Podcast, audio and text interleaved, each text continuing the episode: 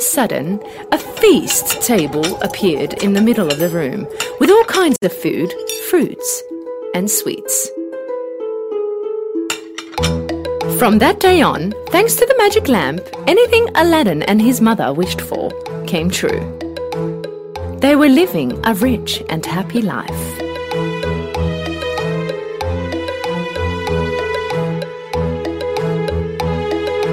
A long time passed by. One day, when passing through the market, Aladdin saw Princess Jasmine, the king's daughter, on a silver throne carried by the soldiers. And he fell in love with her. He went home and told about it to his mum.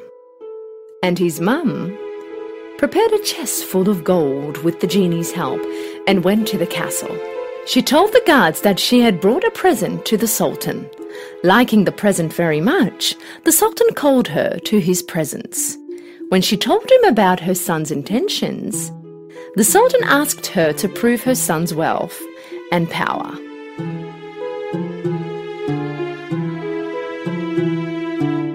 If your son wants to marry my daughter, tell him to send me forty slaves, each carrying a chest full of precious stones, and they should be followed by forty soldiers to protect them. Hearing the Sultan's wish, Aladdin's mother turned back home sad because she thought that even the genie would not be able to grant a wish this big. Aladdin picked up the lamp and rubbed it harder than ever, and the genie came out. Well, wish for anything you want. Aladdin told him about the Sultan's wishes. The genie clapped three times, and suddenly, right beside them, appeared forty slaves with chests full of treasure and forty soldiers protecting them.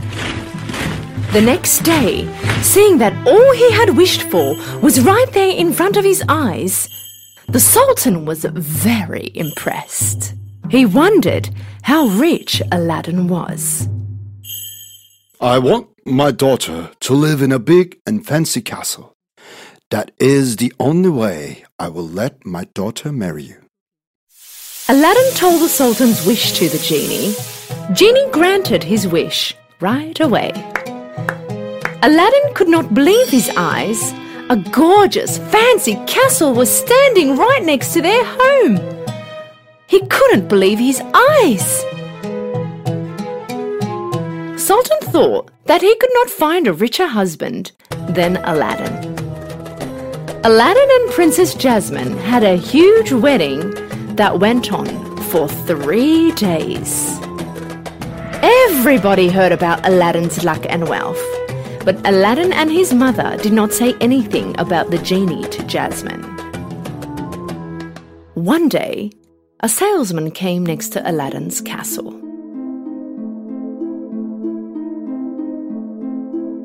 Old lamps! Old lamps! I buy and sell old lamps. I buy anything that's old. Jasmine heard the salesman yelling and thought that if she would exchange the old lamp with a new one, it would make Aladdin very happy. She gave the salesman the magic lamp and got a new one. The salesman was actually the evil man who trapped Aladdin in the hole where it all started. When he got a hold of the lamp, he immediately ordered the genie to move the castle far away with Jasmine in it.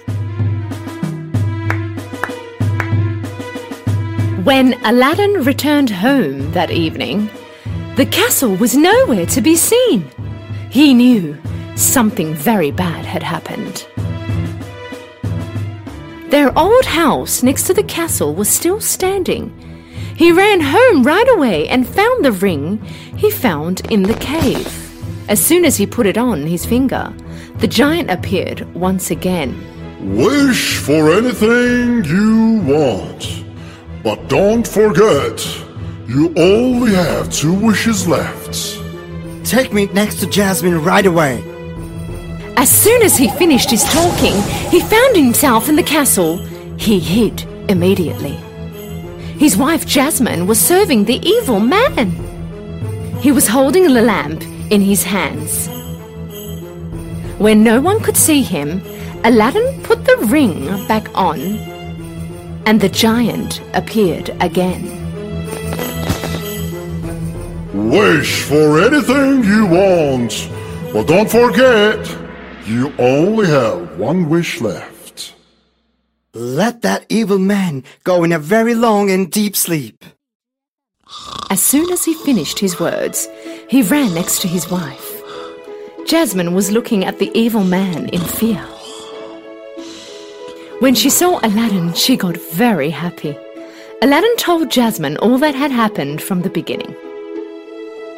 Jasmine listened to him with amazement. Aladdin rubbed the lamp again. The genie appeared.